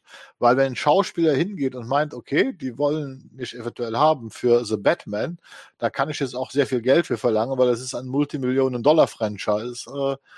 Äh, äh, also das zeigt mir diesen Stellenwert, den der Film hat. Wenn man sich dann, wenn man dann zu hoch pokert, weil jetzt Gut, ich kenne Jonah Hill, ich habe auch ein paar Filme mitgesehen, aber ich halte jetzt Jonah Hill nicht für den Superstar, der also jetzt da hingehen kann und die Hand aufhält und sagt hier, äh, äh zahlt mir Summe X, damit ich mitspiele, weil ihr braucht mich, sondern äh, da kann man wahrscheinlich auch, kann auch Warner und Matt Reeves sagen, äh, äh, nett dich getroffen zu haben, aber für das Geld brauchen wir dich das nicht. Aber ich, also wo, woher stammt das Gerücht, dass das an der, an, am Geld gelegen hat? Das, ja, das gab es schon relativ früh, ne? Also dass da, dass es hieß ja, sie wären in Verhandlungen und woran es jetzt so hapert, ist das eher John so eine Campea hat das, glaube ich, als schon vor ein paar Wochen, wie das losging mit den Verhandlungen, hat John Campea, glaube ich, zum ersten Mal, der ist eigentlich ein relativ großer Insider da drüben, mhm. äh, hatte, hatte dann da schon getwittert, äh, dass da wohl auf jeden Fall, es gab äh, Differenzen bei den, bei, bei, bei den finanziellen Details, also bei den ersten Verhandlungen schon. Und er, hätte eine unverhältnismäßig hohe Summe gefordert. Ja, ähm, ja, ja, die vielleicht, sagen wir mal, sich ein ein, ein, ein Schwarzenegger damals seinerzeit hätte noch äh, erlauben dürfen oder sowas. Also, man merkt ja auch an der Besetzung, auch über die weiteren Namen, über die wir da sprechen. Das ist ja jetzt nicht so, dass wir es jetzt hier mit äh, schillernden großen Namen zu tun haben, sondern das Ganze ja eher so darauf aufbaut, dass man sich gute Schauspieler äh, krallt, äh, die man dann auch eventuell über mehrere Filme tragen könnte. Und die auch, ja, auch bezahlen kann über mehrere Filme auch. Ja, genau. genau. Es gibt auch äh, das inoffizielle Gerücht, äh, das hatte ich ja schon mal vor, vor zwei Jahren gesagt, dass Warner äh, einen äh, Budgetdeckel quasi äh, äh, hat. Also angeblich soll, darf The Batman nicht mehr als 150 Millionen äh, kosten. Und dann kann man halt nicht hingehen und irgendwelchen Superstars schon 20, 30 Millionen Dollar Gage bezahlen, äh, weil dann ist das Budget schneller weg, als man äh, Film Ja, sagen kann. Aber jetzt mal sorry, aber Jonah Hill ist doch jetzt keiner, der in Hollywood äh, 10 bis 20 Millionen Dollar pro Film macht. Deswegen sage ich ja, also wie er sagt, das ist zwar ein bekannter Schauspieler, der hat, ich kenne ihn auch, hat einige Filme gemacht, aber ich Ja, glaube ja. nicht, dass er, den, dass er den Stellenwert hat, dass er schon so hohe Gagenforderungen stellen kann. Ich, ich kann mir aber auch, deswegen frage ich gerade, wo das Gerücht herkommt. Ich kann mir ehrlich gesagt auch nicht vorstellen, dass der, der eine derart hohe Summe in den Raum gestellt hat. Das kann ich mir am besten Willen nicht vorstellen. Ja, das kann aber auch sein, wenn er nur 5 Millionen verlangt hat, kann es schon zu viel Ja. Gewesen sein für so ein Projekt, weil also Ja. ich glaube nicht, dass äh, Robert Pattinson diese Summe bekommt. Es war Justin Kroll, der das äh, bei Twitter mitveröffentlicht hat, also ein Vari- Variety-Reporter. und er hatte gemeint, dass er das Doppelte von Robert Pattinson haben wollte. Ja, alles klar. Mhm. Und Okay. ja, Ja, Und wir wissen jetzt ja nicht, was das heißt, aber ja. ja, 10 Millionen sollen das sein. Mhm. Hill was as asking for whooping 10 millions dollar payday to appear in The Batman. Ja, okay. Hm. Naja, wir werden das ja wahrscheinlich, das wird sich ja wahrscheinlich irgendwann nochmal genauer klären. Ähm, aber ja, wenn das wirklich 10 Millionen sein sollten, dann halte ich es für völlig unverhältnismäßig. Also wenn ich mir jetzt so die, wenn ich mir jetzt dann die Filme zurückerinnere, in denen Jonah Hill bisher gespielt hat, das waren jetzt ja bis auf diese 21, 22 Jump Street Sachen. Das sind jetzt ja auch Och. alles keine Kassenschlager. Also. Äh, Wolf of Wall Street. Ja, aber die hat er jetzt in der Nebenrolle gespielt. Ich meine, das war so eine Rolle, wo er, glaube ich, damals gesagt hat, er hat den Mindestlohn kassiert, weil er unbedingt Scorsese bei Scorsese spielen wollte. Ja. Da hat er, glaube ich, irgendwie, was weiß ich, ein, irgendwas um die 50, 60.000 oder sowas gemacht. Ja, Ähm, ne, also so Geschichten. Ansonsten sind das jetzt ja alles Sachen, eh, klar, kann man jetzt sagen, Django Unchained und so, aber das sind jetzt ja alles keine Sachen, wo er jetzt irgendwie eine, eine große Rolle gehabt hätte, die jetzt irgendwie äh, tragend gewesen wäre. Ja, okay, aber 10 Millionen ist schon eine Hausnummer. Also, ja. Ja. Aber auch andererseits, wir brauchen da ja gar nicht so viel äh, Energie jetzt rein investieren. Ja. Erscheint es ja nicht geworden Ja, zu sein, zumindest nicht der Riddler. Ähm, wobei es heißt, äh, Seth Rogen könnte ähm, so der nächste Wunschkandidat von Warner sein, dass man auch schon auf den zugegangen ist. Ähm, ja, da bleibt ja jetzt eigentlich nur noch so eine Pinguin-Rolle offen. Ja, ist die Frage, ob man sich jetzt damit Seth Rogen Gefallen tut oder ob das eine gute Besetzung ist, da kann ich gerade überhaupt nicht einschätzen. Ich sehe den halt immer irgendwie als Kiffer. ähm, Ist für mich halt so der klassische, bisher so der klassische Comedy-Guy, so, aber Ja. ähm, ich weiß halt, ich habe den letzten, diesen Longshot habe ich noch nicht gesehen, der soll ja ganz gut sein. Ähm, ja, ich kann mir, also ich finde das immer schwierig bei Schauspielern so, ne, weil ich hätte damals auch Heath Ledger nicht für einen Joker besetzt, so, und wir wissen, was daraus Mhm. geworden ist, so. Ich glaube, das ist halt immer total schwierig. Da muss man halt irgendwie als Regisseur irgendwie eine Vision haben und dann muss das irgendwie zu der Rolle und zu dem, zu dem Ansatz passen. Ich kann mir jetzt auch schon vorstellen, dass auch ein Rogan durchaus mehr kann als nur der Comedy-Guy. Ähm, aber also, ja. was, was habe ich mit ihm gesehen? Ich habe mit ihm gesehen hier das Green Hornet, wo auch. Christoph Waltz mitspielt und das war so ein grausamer, grausamer Film. Äh, wo er mir Ja. ganz gut, gut gefallen hat, war Zack and Miri Makes a Porno. Den fand ich Ah, ganz ja. witzig damals. ja, von genau. Kevin Aber Smith. auch den Kevin Comedy, Smith, mhm. aber den Comedy. Also es ist Comedy halt, ne? Ja, Ähm, genau. So, ich kann mich jetzt an keine ernsthafte Rolle erinnern, gerade spontan. und, und der Rest, äh, ja, ja, gut, äh, 21 Jump Street, hat er da auch mitgespielt? Oder 22 Jump Street? Ist- In 22 spielt er einmal kurz mit. Bad Neighbors, genau, da erinnere ich mich auch noch gerade noch dran. Ja, den habe ich ausgemacht. Ja, den fand ich auch schlimm. Aber da ist ja genau, das ist, aber das sind so Rollen, da spielt eigentlich immer sich selber. The Also ich- Interview, genau, richtig. The Interview mit äh, James Franco zusammen hier. Da, äh, Das ist, glaube ich, das, was jetzt Gerd gerade, was Bernd gerade meinte mit so ein bisschen der Kiffer. Ich finde, das ist immer so, der der Ja. spielt bisher in seinen Comedy-Filmen ist das immer so sehr stereotyp. Ja, Ja, also das ist ein bisschen der Das ist ja auch- ist ja auch ein Longshot, habe ich auch noch nicht gesehen, aber im Trailer, da hat er auch wieder diesen, Ja, genau. äh, die, so diesen Kiffer-Vibe halt. Er hat so ein bisschen dieses Nice Guy-Ding, so der Typ von nebenan, so der, ne, der Typ, der so ein bisschen irgendwie so ein Hänger halt, so, aber sympathisch, so. Das ist halt so für mich Rogan bisher. Ich weiß nicht, ob der wirklich ernsthaft kann. Ich kann es mir aber vorstellen, dass der mehr drauf hat als nur das. Als Produzent ist er natürlich äh, äh, genial, ne? Also er hat ja The Preacher für Amazon Prime äh, produziert und auch The Boys, ne? Ist er ja äh, Produzent hier. Ne? Ja, das ist glaube ich auch im Drehbuch beteiligt. Also er hat ja auch Ja. relativ viele Bücher geschrieben. Also Ja. ich kann, der kann schon was, aber schauen wir mal, ob es wird. Mal gucken. Mhm. genau. Wer ist aber definitiv Hörer- geworden ist? Ja, ja ich wollte nur sagen, entschuldige, wenn äh, einer unserer Hörer weiß, okay, guckt euch mal diesen Rogan-Film an, äh, dann seht ihr mal, was der auch, sagen wir mal, in ernsteren Rollen drauf hat. In die Kommentare auf batmannews.de unter äh, eben dem der Podcast-Verlinkung schreiben. Dann schauen wir uns das gerne an. Also besonders, wenn er dann tatsächlich für eine Rolle in Frage kommt. Wer für eine Frage in, wer für eine Rolle in Frage kam, war dann Paul Dano. Das war nämlich äh, ganz witzig. Also kaum war nämlich die Jonah Hill-Geschichte, dass er raus ist aus der Nummer, kam schon der nächste Name rein ähm, und wurde vom Hollywood Reporter dann ähm, auch äh, aufgegriffen und, und groß erzählt. Und ich, ich kann mich noch dran erinnern, das hat Rico in den Chat reingeschubst, in unseren internen äh, Badcast-Chat. Mhm. Und ich, ich lese dann nur den Namen und denke mir, ja, was? Kenne ich nicht. Ja, macht dann aber das Bild auf und sagt dann, ah, okay, da habe ich doch diesen abgedrehten Film gesehen, diesen Swiss Army Man, ja, in dem er äh, zusammen mit Daniel Radcliffe äh, der dann Toten spielt, also eine, eine lebendige Leiche mehr oder weniger, dass die auf, auf einer Insel gestrandet sind. Ein ganz abgefahrener Film. Mhm. Also äh, kann man sich schon mal angucken. Aber mehr hat mir jetzt der Name erstmal gar nicht gesagt. Ging mir ähnlich wie dir. Ich habe äh, auch musste auch erstmal gucken und dann ist mir aufgefallen, ich habe mit dem ganz schön viel gesehen, ähm, aber auch ist, wo der noch deutlich jünger ist. Ja. Ähm, weil der aber auch sehr jugendlich immer noch aussieht, ne? Also der wirkt immer noch äh, vom Ausdruck ist der ist der immer noch sehr sehr jung. Ähm, mir ist dann nur eingefallen, klar, der spielt ja auch sogar bei There Will Be Blood mit Little Miss Sunshine. Gut, das ist alles jetzt schon länger her. Dann mm, Love and Mercy mm. habe ich noch gesehen, wo er den jungen Brian Wilson von den Beach Boys spielt. Mm.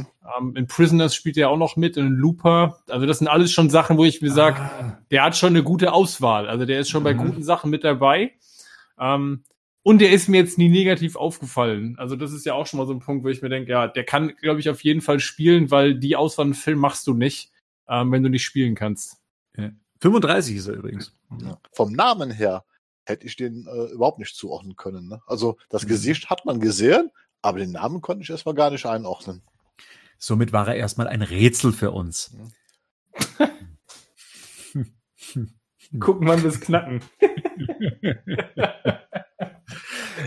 Interessante äh, Nebenbemerkung im Hollywood Reporter Artikel war, dass er nicht Edward Nigma heißen wird im Film, sondern Edward Nashton.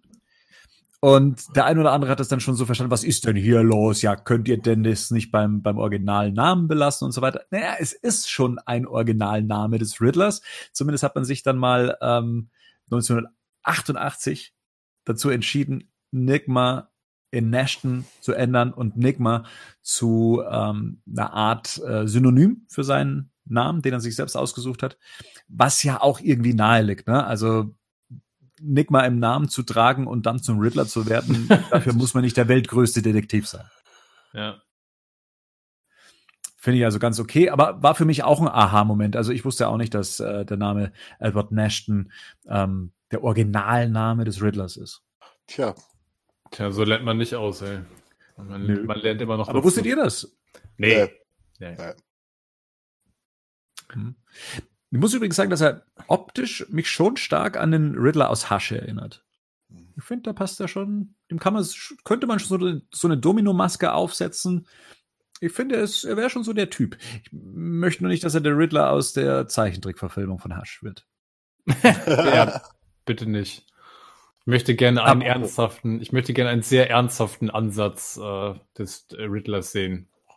Genau, ja. und das ist so ein Punkt. Ich, ich bin bei meiner Recherche dann über äh, Edward Nashton auch auf einen Artikel äh, gestoßen. Da wurde eben auch die äh, Paul Dano, äh, Paul Dano Besetzung äh, besprochen und da hieß es, ah, äh, wir wollen jetzt aber nicht, dass das ein ernsthafter Riddler wird, sondern dass das äh, der Jim Carrey hätte schon viel richtig gemacht und deswegen war das ja auch so erfolgreich und man braucht das, man muss das doch jetzt etwas poppiger angehen und so weiter. Ich bin nur Kopfschütteln die ganze Zeit da äh, gesessen. Das Nein, ja nicht. bloß nicht. Äh, man, es hieß ja auch, man könnte den Riddler nicht ernst nehmen, dass das so ein Wegwerfschurke ist. Und ich denke mir, was, was, was, was, What?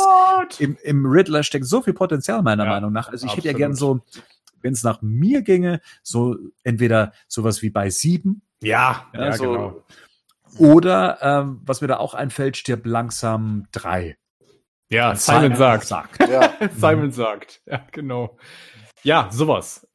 Genau, ich wollte jetzt auch gerade, du hast es mir weggenommen, ich hätte jetzt auch sieben gesagt. Sowas mhm. würde ich gerne. Muss nicht ganz so morbide sein, ähm, nee. wobei, das, wobei das natürlich auch äh, mal interessant wäre für einen Batman-Film, so eine so richtige Abgründe ähm, zu zeigen. Aber genau, ich möchte auf gar keinen Fall, möchte ich irgendetwas, was in Richtung Jim Carrey geht. Äh, bitte nicht. Das brauche ich tatsächlich echt nicht nochmal. Nee. Ich will auch nicht, dass der nochmal in so einer Form verschenkt wird und dass es so ein alberner Kasper wird. Also ich glaube, da kannst du auf psychologischer Ebene super viel interessante Sachen machen.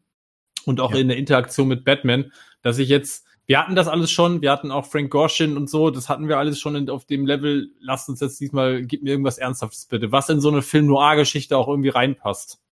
Ja. Ja, und so eine Crime-Story mit dem Riddler. Ja.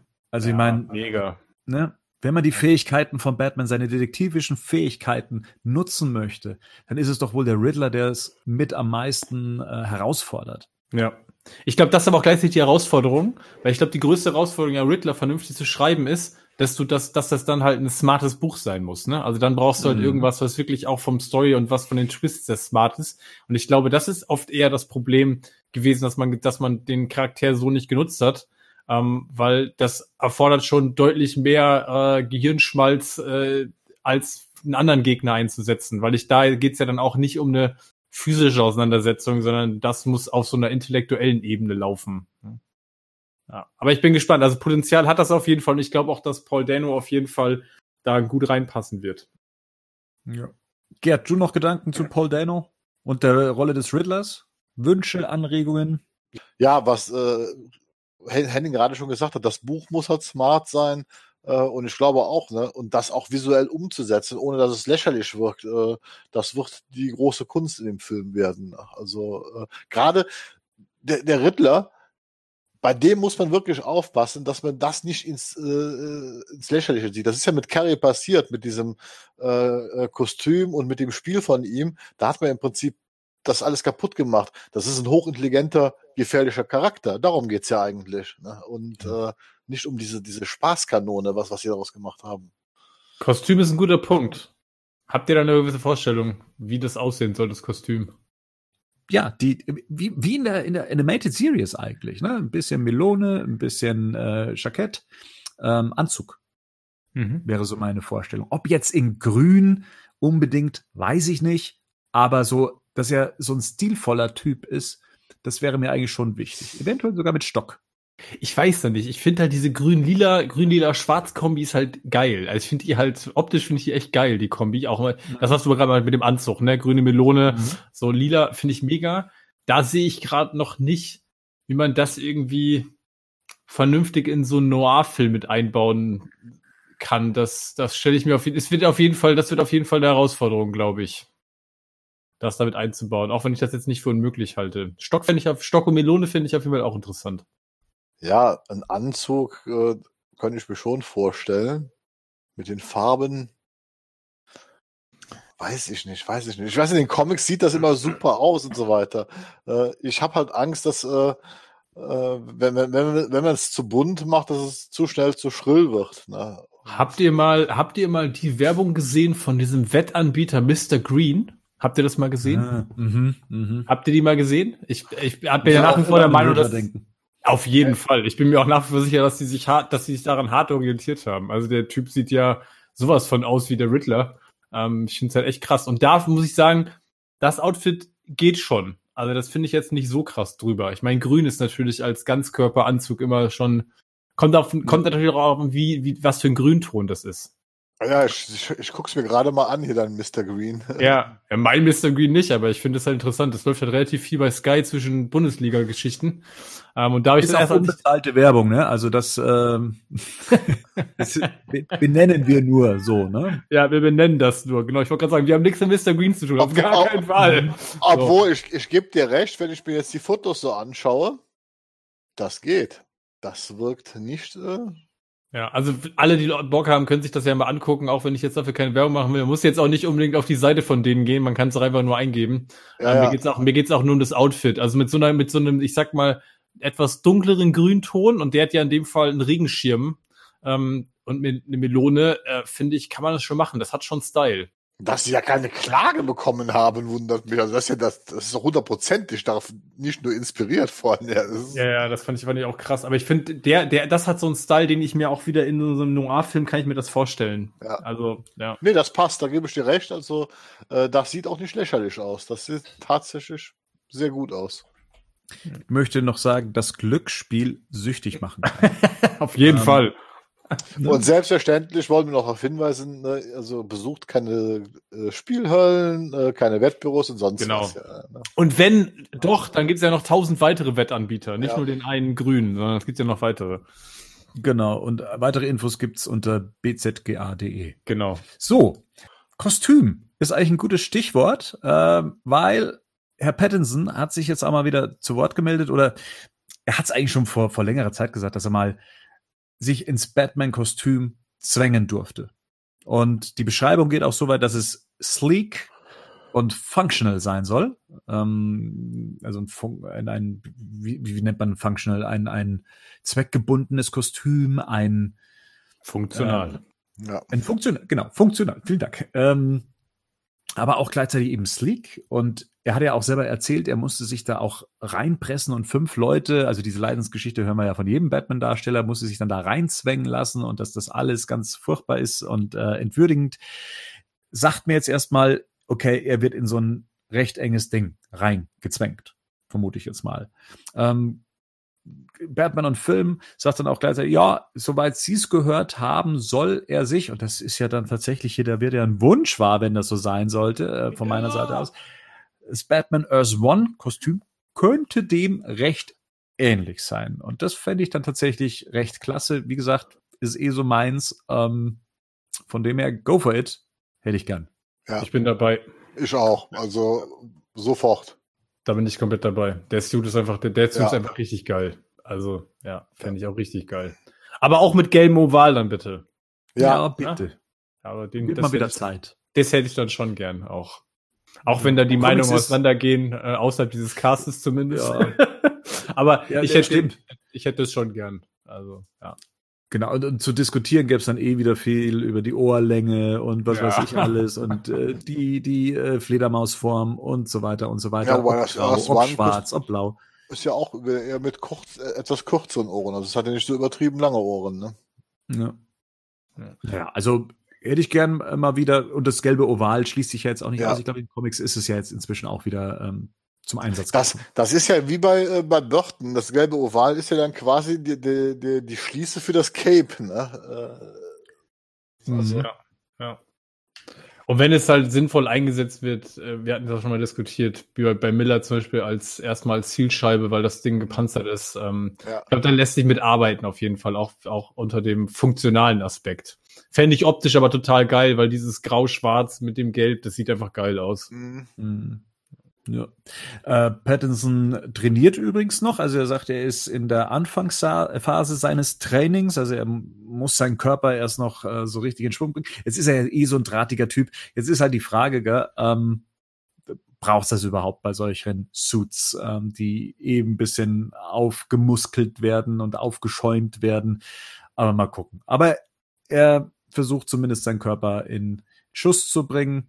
Ähm, er meinte ja auch, muss er so oder so machen, weil er sonst äh, das Gefühl hat, äh, bald eine künstliche Hüfte zu bekommen. Äh, er ist jetzt auch schon über 30. Wir kennen das ja alle. Ah, aber gut, jetzt mal mit dem Trainieren ist ja tatsächlich so, weil dieses, auch dieses Kostüm wird einige Kilos an Gewicht mit sich bringen. Und ich meine, äh, bei den Dreharbeiten muss er das ja die ganze Zeit tragen. Also sollte er schon eine gewisse körperliche Fitness mitbringen. Ne? Das ist ja, ich glaube, ich wollte gerade sagen, ich glaube, körperliche Fitness brauchst du für die Dreharbeiten so oder so. Ne? Ja, also das ist, glaube ich, eh keine Frage. Aber ich glaube, das, was ja Bernd gerade meinte, war, dass du dich ja wahrscheinlich für die meisten der Suits jetzt nicht irgendwie krass aufpumpen musst, weil du sowieso, weil du sowieso diese Muscles, nee, weil du eh die Muscle Suits drüber hast. Ich meine, klar, der sollte auch schon, schon was hermachen, sicherlich von der körperlichen Statur. Wobei ich das auch mal interessant finde. Ich persönlich brauche jetzt keinen so breiten Schrank, wie es jetzt Affleck war. Also ich, das muss nicht unbedingt sein. Das war ja auch wirklich extremst äh, äh, gebalgt. Ne? Also das, äh, ja. was er da gemacht ja. hat. Äh. Aber das ist ja das, äh, was damals auch Christian Bale gesagt hat, ne? wie er dann äh, äh, da äh, ins Fitnessstudio gegangen ist und dann bei zu den Probeaufnahmen aufgetaucht ist, wo Nolan dann gesagt hat, äh, Alter, das geht ja gar nicht, was du da an Muskeln an, äh, antrainiert hast. Ja, dann mach mal wieder weniger, bitteschön. Ja, wobei bei Nolan war es doch, bei, bei Bale war es so, dass er einfach auch relativ dick war, ne? Der hat relativ viel Körperfett aufgebaut, weil durch die Tatsache, ja, ja. dass er halt nach diesem The Machinist so komplett runtergemagert war und ja. dann zu schnell wieder hoch. Aber ja, genau, anderes Thema, aber ja, ich glaube, da musst du halt echt, äh, da musst du eine gute Balance sehen, aber es muss auch zum, es muss auch zum Typen passen. Also ich finde halt auch ein Bruce Wayne muss jetzt nicht unbedingt aussehen, als wenn er jetzt irgendwie sein halbes Leben im Gym verbringt. Also, ne, das ist ja auch so, der muss ja im Anzug, ich finde halt im Anzug ist auch nochmal so, so, ein, so ein Faktor. Da finde ich so ein, wenn du, wenn du als Typ zu, zu bullig bist, sieht es auch nicht mehr stylisch aus. Das ist bei dem Earth One, das ist, was mich auch damals so bei, bei Year One so fasziniert hat, auch bei Earth One ist, äh, das ist halt eher so ein etwas drahtiger Batman und das würde ich auch eigentlich gerne sehen, ne? weil, wie gesagt, äh, wir haben jetzt diesen aufgepumpten Affleck gehabt, äh, gut, Bale, wer war der drahtig? Der, der Suits Boah, der, war, der war schon eher, der war schon, der war schon gut äh, trainiert, Bale. Also äh, drahtig, drahtig würde ich dir nicht mehr nennen. Na, also das, das wird mir schon gefallen, wenn man es so, so ein bisschen in diese drahtige, bewegliche Richtung machen würde. Weil das ist eigentlich das, wo ich jetzt, wo, wo sie wirklich, glaube ich, Wert drauf legen müssen, weil da hat uns der Snyder zumindest mit dieser einen äh, Lagerhausszene verwöhnt. Äh, der nächste Batman, der kommen muss, der muss auf jeden Fall also äh, kampfmäßig äh, extrem beweglich sein. Wenn du es halt so inszenierst. Ja. Genau, der Stuntman. Ja. Ich finde halt so, ne, so ein Look, wie, wie in den Comics Nightwing auch hat. Das finde ich halt auch irgendwie, würde, reicht auch völlig aus. Athletisch ja, halt. Ne? Ja, so genau, athletisch, genau. auch, auch muskulös, keine Frage. Aber es braucht jetzt nicht irgendwie die Bodybuilder-Statur. Mhm. Weil wie stellt ihr euch denn die, wie stellt ihr euch denn die Stimme von Batman vor? Die Ideale. Was hört ihr, wenn ihr Comics lest? Also, ich habe früher immer eine ganz normale Stimme in meinem Kopf gehabt, ja, ne? Und das ähm so mit, mit dem kölschen Dialekt? ja, ja mehr. Der Köln schneit. Gut aus Köln, ne? Aus Köln. Dann ist der Bruce. ich bin ganz ehrlich, also äh, äh, ich fand das mit dieser verstellten Stimme äh, bei Nolan, da musste ich mich echt dran gewöhnen. Also ich habe mir da auch, glaube ich, erst so bei The Dark Knight beim zweiten, dritten Mal so richtig dran gewöhnt. Ich fand das immer affig. Also ich fand das, hat mich immer gestört. Ja, sehe ich auch so. Ich finde es unter, da wieder so, ich finde es unter einem funktionalen Aspekt ergibt es total Sinn, weil es einfach überhaupt keinen Sinn ergeben würde, sich zu maskieren in der Art und Weise und seine Stimme nicht irgendwie zu verstellen. Mhm. Weil natürlich jeder, der irgendwie Bruce Wayne kennt äh, oder besser kennt, erkennt sofort an der Stimme, wer das ist. Aber ich finde dieses Animalische, was das bei Bale manchmal hatte, das äh, fand ich, hat dem, hat, das hat Batman so eine, so eine Wildheit, so eine Rohheit manchmal gegeben, die dem Charakter gar nicht immer in jeder Szene gut stand. Mhm. Ähm, von daher, ich hätte da eher sowas, Stimme verstellen, okay, das muss aber irgendwie passend sein. Das darf die Stimme jetzt, das darf der Stimme, vielleicht so rum, das darf der Stimme aber nicht zu viel Charakteristik nehmen weil ich glaube, das ist ein Punkt. Ich fand bei Bale war das so ein Stück weit, das war mir schon fast so drüber. Ich hatte immer, das war äh, äh immer das Gefühl, das war zumindest jetzt hier bei BVS ein bisschen besser gelöst, äh, äh, dadurch, dass, dass, dass man halt Afflecks Stimme halt so durch diesen Verzerrer gejagt hat, aber man konnte noch erkennen, dass es Afflecks Stimme war, trotz des Verzerrers, äh, den sie eingesetzt hatten. Und das war ja dann auch logisch erklärt mit der Maske, dass da dieser Helm war, dass da dieser Stimmverzerrer eingebaut war. Bei Bale war das einfach so, sobald diese Batman-Stimme da war, hörte der sich überhaupt nicht mehr nach Bale an. Das, das war wirklich komplett was ganz anderes. Äh, und ich glaube, ja. das hat das auch so, so mir so schwer gemacht, mich in dem Moment da damit zu identifizieren. Wie du schon sagtest, der wirkte dann sehr animalisch und eigentlich ja, war das an dem Charakter gar nicht so zuträglich in dem Moment. Wobei ich auch mhm. sagen muss, bevor wir jetzt Bernd auch nochmal zu Wort kommen lassen, war mhm. ähm, Bernd? Wer ist Bernd? Das, ähm, Burnt. Ähm, Burnt. The Burnt. The Burnt. Ähm, the Burnt. ähm, dass man tatsächlich aber auch, was ich auch mal schwierig finde, ist, was ich bei Bale auch schwierig fand, war die Umsetzung in der Synchro dann. Also ich fand im Original hat Bale das besser hingekriegt, als tatsächlich das in der Synchro dann umgesetzt worden ist. Die hatten da so ihre Schwierigkeiten. Ja, das stimmt. Äh, das Maß zu treffen, was Bale im Original noch getroffen hat. Aber wie gesagt, ähm, ich brauche jetzt nicht unbedingt diesen Stimmenverzerrer, auch wenn ich das, wie gesagt, unter funktionalen Aspekten durchaus nachvollziehen kann. Bernd, wie ist denn bei dir? Hörst du dich selber, wenn du einen Batman-Comic liest? ich, ehrlich gesagt, ich tue mich auch ein bisschen schwer, eine eigene Batman-Stimme zu modulieren, wenn ich ihn jetzt äh, sprechen müsste. Also das ist ja wirklich ja. so. Ich versuche dann relativ tief zu gehen und ich bin Batman. Ja, noch ja. ein bisschen tiefer als das wäre vielleicht so meine Wunschvorstellung davon. Es sollte schon ja eine tiefe Stimme sein das hätte ich schon gern. Jetzt sagt ja hier der Robert Pattinson, er hat sich da auch schon so seine Gedanken gemacht. Und er könnte sich vorstellen, er hat ja den Film The Lighthouse mit Willem Dafoe gedreht, dass er das ganz interessant fand, wie Dafoe eine Piratenstimme angelegt hat. Also, ne? Hach, hach, hach. Ich habe jetzt in den Trailer nicht reingehört, ähm, den der Flo äh, in, in den Artikel mit reingebunden hat. Ich, ich kann, ich bin jetzt da völlig unvorbereitet. Ich weiß gerade nicht, wie Defoe in dem Trailer klingt. Habt ihr da reingehört? Könnt ihr da nee. was dazu sagen? Nein, habe ich auch noch auch nicht, reingehört. So, Gerd, jetzt bitte. Was? Nein, nein aber wollen, wir, wollen wir es jetzt live machen? Wollen wir es live machen? wollen wir es live machen? Machen wir es live. Machen wir es live, komm. Jetzt habe ich den Trailer erwischt, in dem er eigentlich hauptsächlich nur immer ein Wort sagt. Ja, da habe ich, ich, auch. Hab ich auch, ich auch am, am, Ende, am Ende bei 1.14 spricht er nochmal einen Satz irgendwann.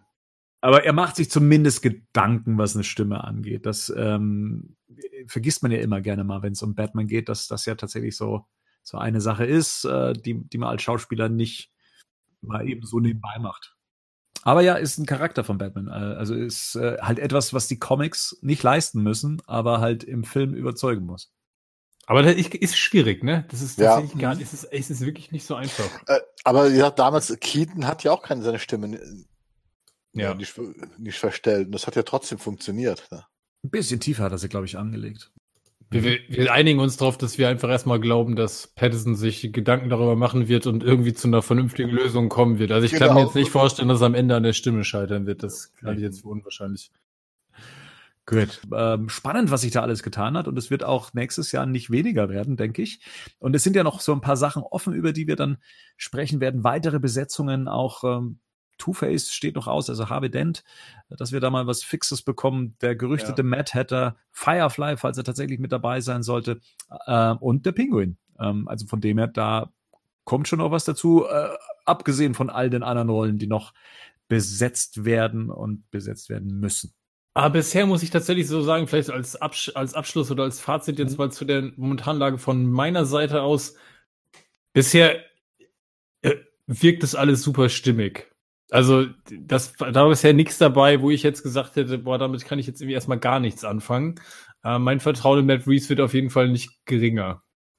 Und vor allen Dingen ist es alles bis jetzt sehr, sehr, ja, auch bodenständig. Das, was wir an Infos ja. bekommen und so weiter, ist also, wir haben keine Over-the-Top-Meldungen und so weiter. Äh, ja. die, die Cast, die jetzt kommt, äh, klar, Pattinson ist bekannt, aber es ist alles so, wie das schon von Anfang an gesagt worden ist, eine Stufe kleiner, ein bisschen ruhiger und entspannter. Ja. Das finde ich gut. Das ist vielleicht das Einzige, was mich so ein bisschen stört. Mir, mir, mir fehlt noch so ein Schwergewicht in, in dem Ganzen. Also so, also gar nicht mal, dass es jetzt irgendwie so ein, so ein, so ein großer Name ist, vielleicht auch doch, aber so, wo man sagt, okay, das gibt dem gesamten Projekt jetzt auch nochmal so ein richtig offensichtliches Gewicht. Das würde mir jetzt noch irgendwo fehlen, da wo man sagt, ah, okay. Das ist aber für mich tatsächlich der Name Matt Reeves, der den Film inszeniert, aufgrund seiner Affenfilme. Halt. Aber brauchen wir mehr Gewicht als Batman, Freunde? Also ich nee, meine, nee. das, das ist, Ding ist Zentner schwer. Also ja. wenn ich jetzt da, ich glaube, meine Hoffnung ist tatsächlich eher, dass jetzt durch den Erfolg von dem Joker und dann schließt sich der Kreis wieder zum Start unseres Castes. Ich hoffe ja tatsächlich, dass der Erfolg vom Joker jetzt einfach bei Warner nochmal ähm, unterstreicht, okay, wenn wir jemanden haben, der eine klare künstlerische Vision hat und eine klare Idee hat, wo er hin will, dann lass ihn einfach machen. So, quatsch ihm da nicht rein, lass ihn einfach machen. So, ne? Und das funktioniert trotzdem am Ende, weil ja. es muss nicht, es muss kein Riesending sein und es muss kein Multiversum sein und es muss nicht over the top sein. Wenn das am Ende irgendwie, wenn der Film funktioniert als Film, dann kommt der Rest von alleine. So, und ja. das ist jetzt ja bei Joker auch gerade wieder so. Ja. Und ich hoffe, dass das so ein bisschen die, die, die Route sein wird, die jetzt Warner mit The Batman fährt. Ich glaube, da hat sich Matt Reeves auch schon abgesichert, dass, das, äh, dass diese ja. Route auch gefahren werden kann. Ja. denke ich. Und wenn ich dann nochmal an die Affenfilme denke, was Gerd gerade sagt, dann mache ich mir dann noch weniger Sorgen. Ja. Wenn wir, wenn wir, wenn wir einen Batman-Film in der Preisklasse, also in der, in der Qualitätsstufe bekommen, dann bin ich mehr als zufrieden. Jungs, wir sind eigentlich thematisch durch. Ich hätte noch eine Frage. Ja. Habt ihr euch zuletzt irgendwas zum Thema Batman besorgt, gekauft, konsumiert? Comics. Ja, ich habe mir noch den neuen, ich habe mir Nightwing, das achte Nummer 8 Paperback-Ausgabe gekauft. Ähm, notgedrungen, weil ich weiß nicht, wer das, wer das, wer das reguläre Heft 29 gelesen hat. Ähm, das war, habe ich einfach so, ich habe, ich bin ja aus der regulären Batman-Serie ausgestiegen, die lese ich ja schon ewig nicht mehr. Das habe ich tatsächlich durchgeblättert äh, im Laden, in, in einem Supermarkt. Ähm, und weil da äh, KG-Beast drin vorkam, habe ich das gekauft. Mhm. Ähm, mhm. Und die hatte, und die Geschichte hat aber einen bösen Cliffhanger gehabt, der jetzt in dem Nightwing-Comic äh, aufgegriffen wurde. Deswegen habe ich mir das gekauft. Ähm, und kann das nur empfehlen. Ich fand es eine sehr interessante Storyline. Also beides zusammen. Batman 29 und Nightwing Paperback Nummer 8. Fand ich echt gelungen als insgesamt als Geschichte. Cool. Gerd. Ja, ich habe mir dieses ähm, äh, Batman Damned geholt, ne? Äh, in der zensierten Ausgabe, ähm, aber noch Und nicht gelesen. Aber noch nicht gelesen. Steht bei mir auch noch verpackt da. Wie so einiges? Ich habe auch noch die, äh, vor das ist ein paar Wochen her die Trade Paperbacks äh, äh, wird geholt von äh, All-Star Batman, also jetzt vom, vom, vom Rebirth-Universum. Steht, hm. liegt hier alles da rum, noch nicht gelesen, ja, ne? Das ist. Ach, und Neil Adams habe ich mir noch geholt. Die, das, der Band 3 ist jetzt rausgekommen von dieser Neuauflage der Neil Adams Collection. Ist der schon draußen? Der ist schon draußen, ja. Den ja, dritten habe ich jetzt mir gekauft. Ähm, ja. Muss ich mir auch noch holen. Wie stehst du denn zu diesen Neukolorierungen? Ich habe ja Band 1 da und ich mhm. muss sagen, äh, weiß nicht, ob das so meins ist. Es wirkt mir etwas zu modern. Ja, ich, ich, ich muss tatsächlich sagen, äh, lustig, dass du das fragst, weil das war mein erster Gedanke, als ich reingeguckt habe. Das sieht irgendwie auf, auf den ersten Blick sieht's edel aus.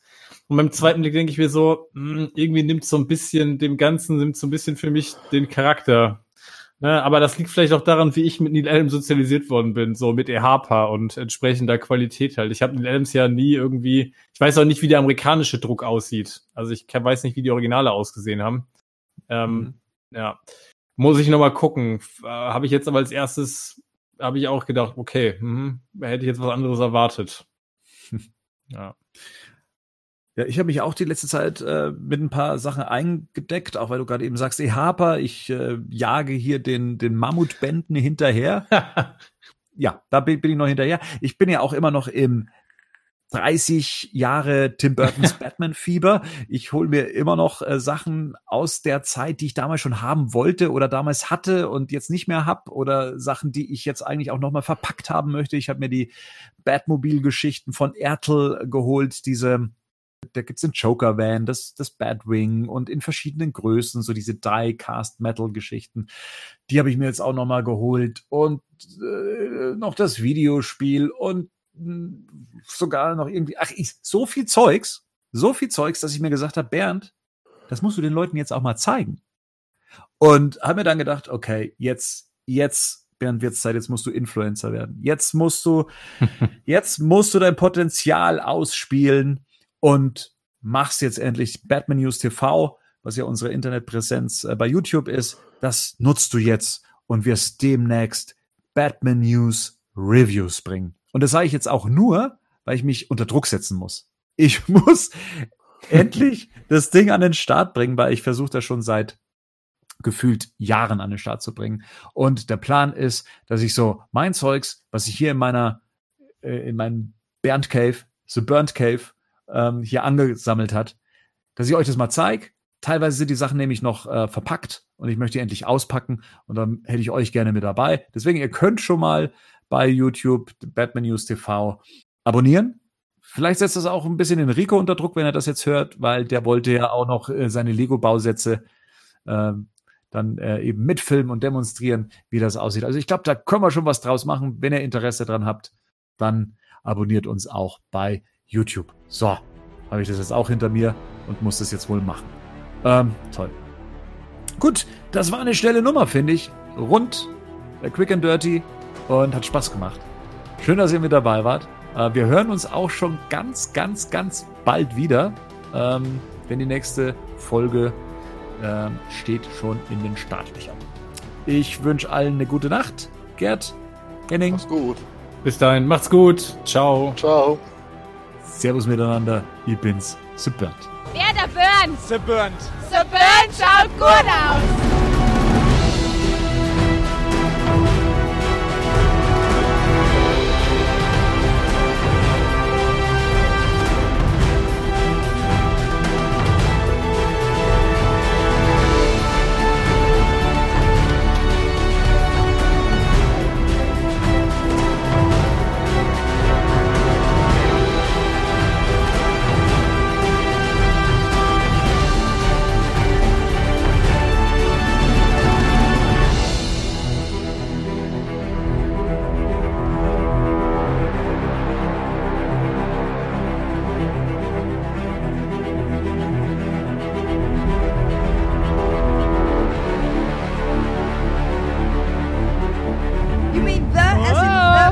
The birds? The Burnt. That's an artist name. The Bird. The Bird, Okay, ja. the like in English the. Yeah, the. Okay. Ik zeg dat net, maar ja, anyway. The Burnt. The Bird. The Burnt. The birds. Burnt. Like the bird. Birds. gaan we zeggen, ja. I said birds. Ja, Bird, ja, Bird. The bird. The, the, the, yeah, Burnt. Burnt. Burnt. Burnt. With an N. Branden. Like Burnt. burn, Burn, motherfucker. Der Batman News Badcast ist ein Podcast-Projekt von Fans für Fans. Batmannews.de und der Badcast stehen nicht in Verbindung mit Warner Bros. oder DC Comics.